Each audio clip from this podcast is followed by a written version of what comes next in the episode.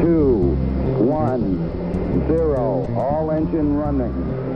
Liftoff. We have a liftoff.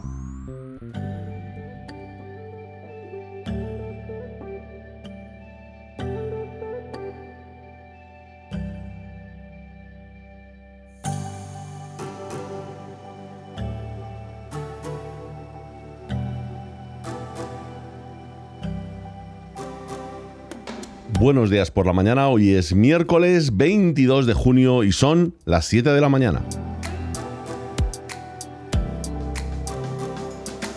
Ya he comentado en varias ocasiones que bueno, hay ciertas fuentes de las que habitualmente bebo ¿no? para traeros todos estos podcasts y demás.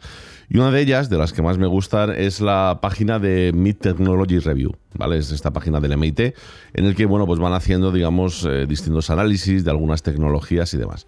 Lo que más me gusta de esta página con diferencia es que cada cierto tiempo, cada seis meses, cada año y demás, suelen hacer una especie de recopilación de lo que les parecen las 10 tecnologías más interesantes, bien a año pasado, es decir, suelen hacerlo por diciembre, o bien a mitad de año para ver cómo va avanzando el año y cuáles son las cosas más interesantes.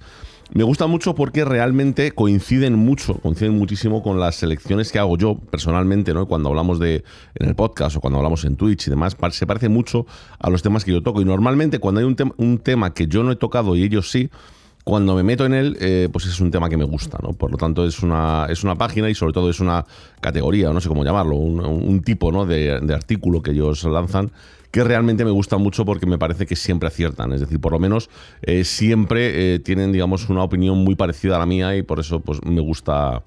Me gusta echarle un vistazo. El caso, el caso es que parece ser que ahora por junio, yo no sabía que era por estas fechas, ¿no? Pero ahora por junio sacan, digamos, la revisión intermedia del año, es decir, el artículo, pero visto a mediados de año de cómo va 2022 en este caso y cuáles son las tecnologías más prometedoras de 2022. Así que, si os parece bien, vamos a echarle un vistazo al artículo, vamos a comentarlo porque yo creo que es eh, tremendamente interesante.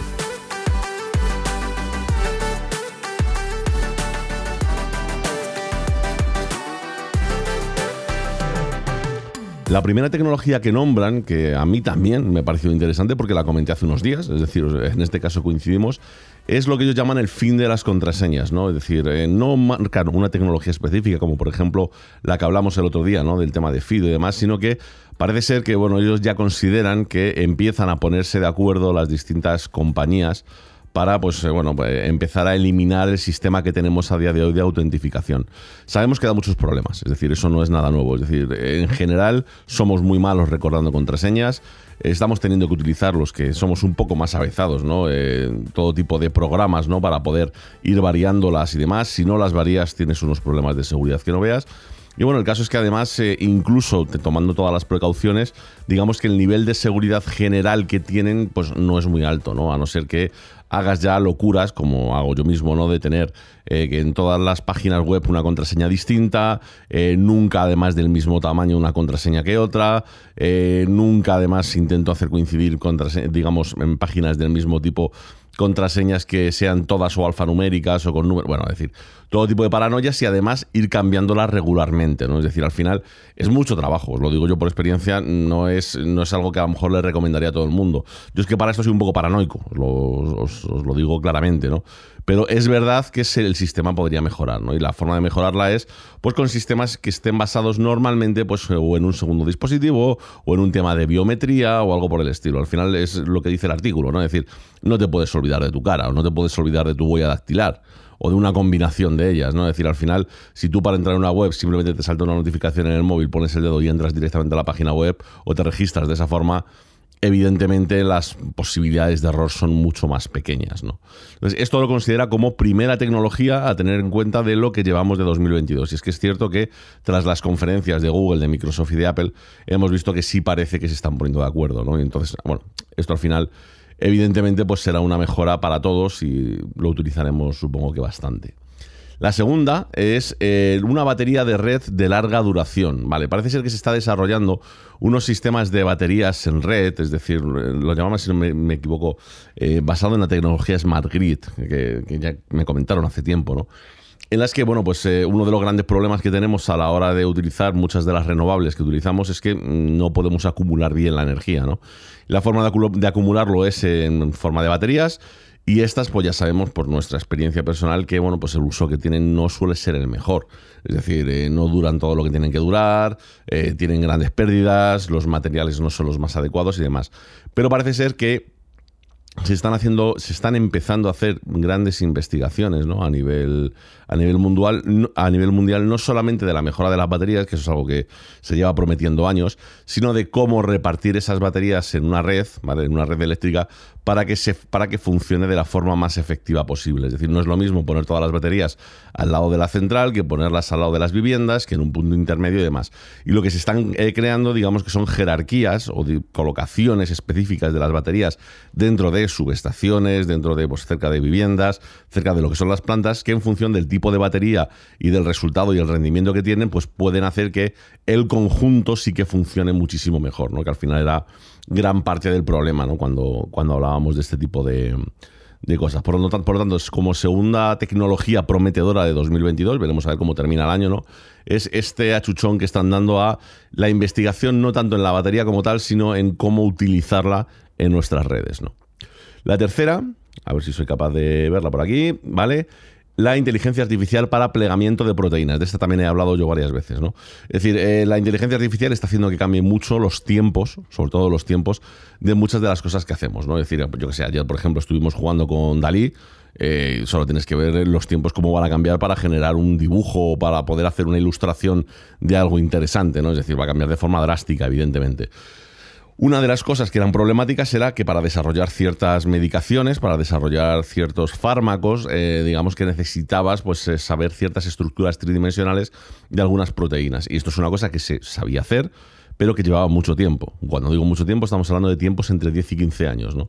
Y ahora con, AlphaFold 2, ¿vale? que es una inteligencia artificial diseñada para ello, se consiguen eh, modelos prácticamente perfectos, que no perfectos, prácticamente perfectos, en cuestión de un rato, como aquel que dice. ¿Cuánto es un rato? Pues dependiendo del caso, pueden ser unas horas, unos días, pero desde luego no son años. ¿vale? Es decir, hemos reducido muchísimo, muchísimo el desarrollo. De hecho, ha dejado de ser el cuello de botella del desarrollo de un medicamento como tal. ¿no?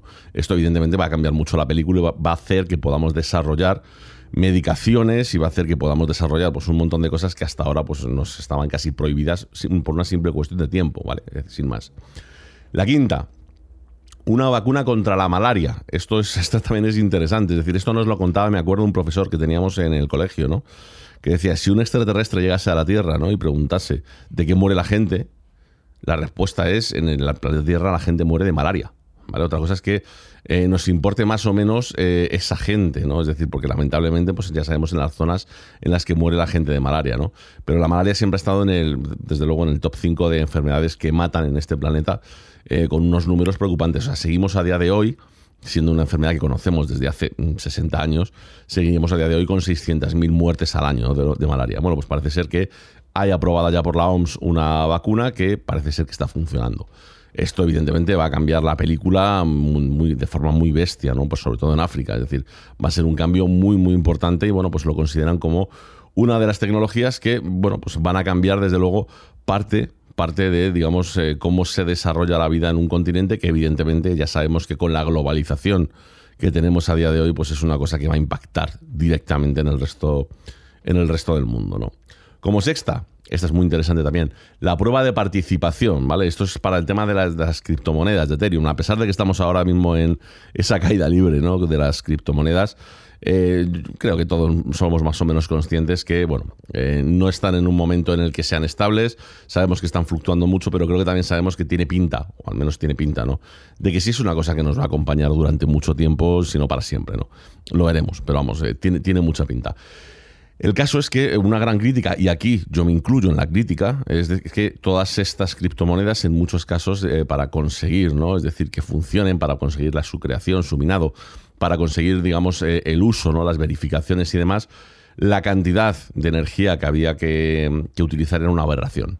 Cuando realmente eh, no es necesario hacer eso, ¿no? Es decir, podrías hacerlo de formas exactamente igual de seguras, pero con una cantidad de energía mucho menor. Se colocaba esa cantidad de energía para que tuviese un coste y así poder mantener el coste de la moneda como tal. Pero bueno, digamos que hay otras formas de conseguir elevar el coste sin necesidad de que repercuta directamente en nuestra ecología. ¿no? Y esto es la prueba de participación, que es un sistema completamente distinto a la hora de verificar ¿no? las operaciones dentro de, la blockchain correspondiente que consume muchísima menos energía. ¿no? Entonces es un salto que va a dar Ethereum este año y que va a hacer que sea una moneda muchísimo más, vamos a llamarla entre comillas, verde de lo que era hasta ahora. ¿no? Antes era todo gasto, es decir, Ethereum era sinónimo de tarjeta gráfica, es decir, para que tengáis una idea. Y con esto, pues al menos en esta parte va a cambiar un poquito la película. Así que es otro paso adelante en nuestro desarrollo de la tecnología de una forma quizás un poco más responsable. ¿no? Lo siguiente, una pastilla para el COVID. Es decir, fijaos el poco tiempo que llevamos con el COVID y estamos consiguiendo ya cosas como que se están probando y se está probando por parte de Pfizer una pastilla que es capaz de eh, atacar al COVID. Es decir, directamente llevamos muchos años sin saber muy bien en muchos casos cómo atacar a un virus. Es decir, en general son difíciles de pelear contra ellos y sin embargo cuando la cosa se ha puesto un poquito más seria, ¿no? Y se ha invertido el tiempo necesario y el dinero necesario, ¿no? Para poder luchar contra, contra este virus que nos la ha liado tan parda pues eh, hasta un fármaco estamos viendo, ¿no? Esto evidentemente es lo que hablábamos al principio. Esto abre la mano a que podamos empezar a utilizar todas estas técnicas en otros virus que llevan mucho tiempo tocándonos las narices, ¿no? Al final, esto es la parte buena, ¿no? Es decir, que estamos aprendiendo y estamos intentando, pues bueno, el, mantenerlo. Disculpad, es que me salté, la, me salté la, la número 3, ¿vale? Que es el seguimiento de las variantes del COVID. Me he acordado cuando he visto esta, digo, yo juraría que me he dejado una. Y es que eh, con las técnicas actuales se está aprendiendo a seguir la estructura de algunos virus que antes prácticamente no se seguían. ¿Vale? Es decir, antes, digamos que año a año, digamos, íbamos viendo los cambios de los virus y a partir de ahí íbamos fabricando las vacunas correspondientes. Ahora se está empezando a saber cómo traquear exactamente esos cambios, cuándo se van produciendo y cómo, para, digamos, no encontrarnos con un virus nuevo cada año, ¿no? Evidentemente, esto para ciertos virus que todos conocemos, véase como por ejemplo el VIH, esto es una buena noticia.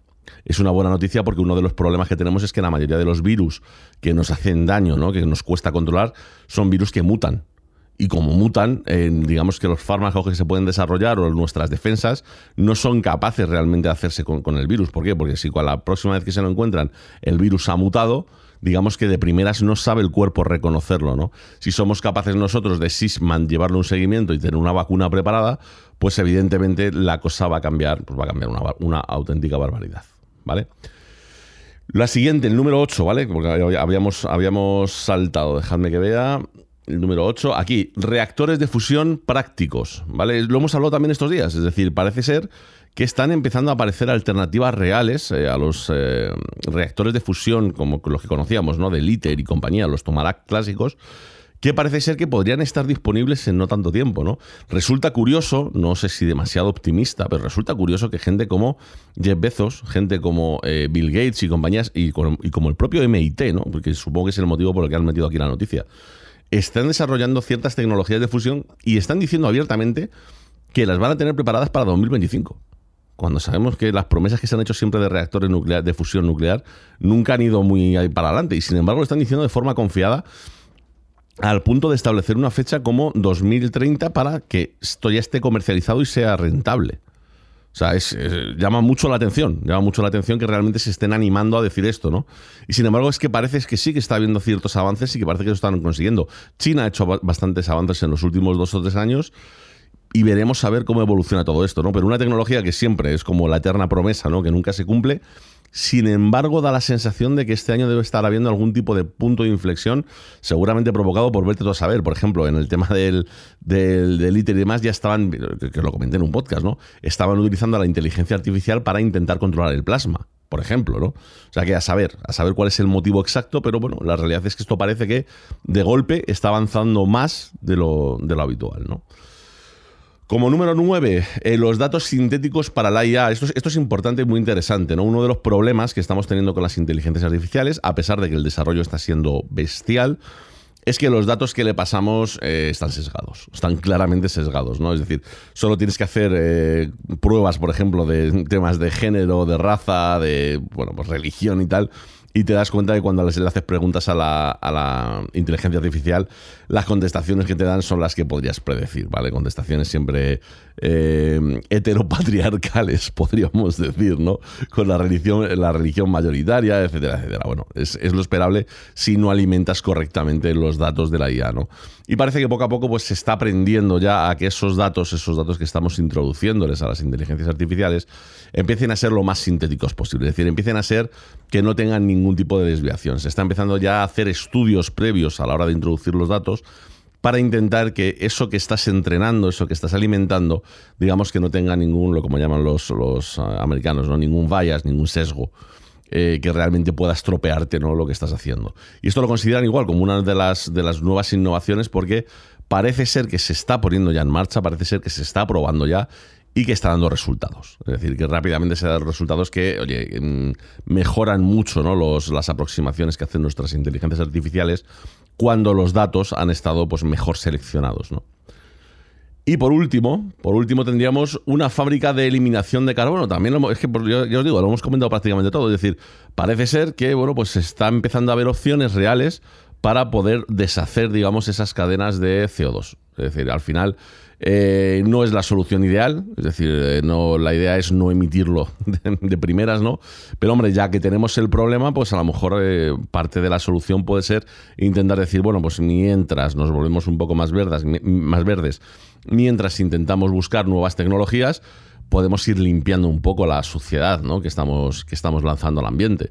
Y bueno, parece ser que está habiendo avances, es decir, lo hemos comentado en un par de directos, eh, que, sí, que es decir, que hay varias empresas que están consiguiendo sistemas para poder limpiarlo y además que no invierten una cantidad de energía que sea demasiado loca ¿no? para, hacer el proceso, sino que realmente, bueno, pues eh, podemos intentar empezar a hacer esa limpia, ¿no? yo creo que, yo que sé, a lo mejor para ciudades que estén muy contaminadas, véase pues como Pekín o sitios parecidos, bueno, Madrid, ¿no? Según leía el otro día, que estaba, el otro día estuvo a, dos o tres puntos de casi de igualar a, Pekín, ¿no? En, cuanto a contaminación por el calor y demás. Bueno, pues a lo mejor colocar algún tipo de central de ese tipo cerca de una ciudad y que pueda ir quitando parte de ese CO2, aunque ya no sea de la atmósfera, ¿no? Pero por lo menos del ambiente y poder ir limpiándolo un poco, pues a lo mejor no está mal, ¿no?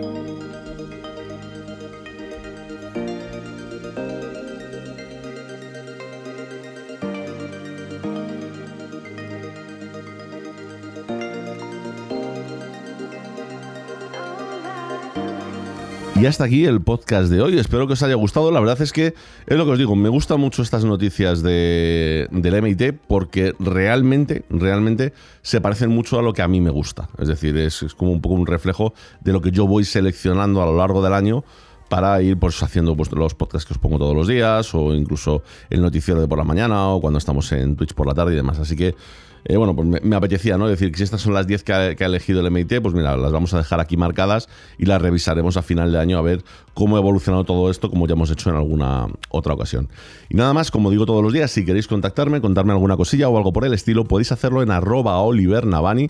Estoy disponible en Twitter, en Instagram, por supuesto en Twitch, que estamos por la mañana a las 9 y media en el noticiero Más y por la tarde a las 8 y media en Se dice Masain, que por ejemplo esta tarde estaremos jugando con Dalí un ratito, que la verdad es que es bastante, bastante entretenido. Y además tenemos este podcast diario de martes a jueves en abierto y de lunes en exclusiva en Podium, un capítulo un poquito más largo con cosas que yo considero un poquitín más interesantes que las habituales de todos los días. Y nada más, lo más importante, recordad, no se dice Machine, se dice Masain. Un saludo, chao.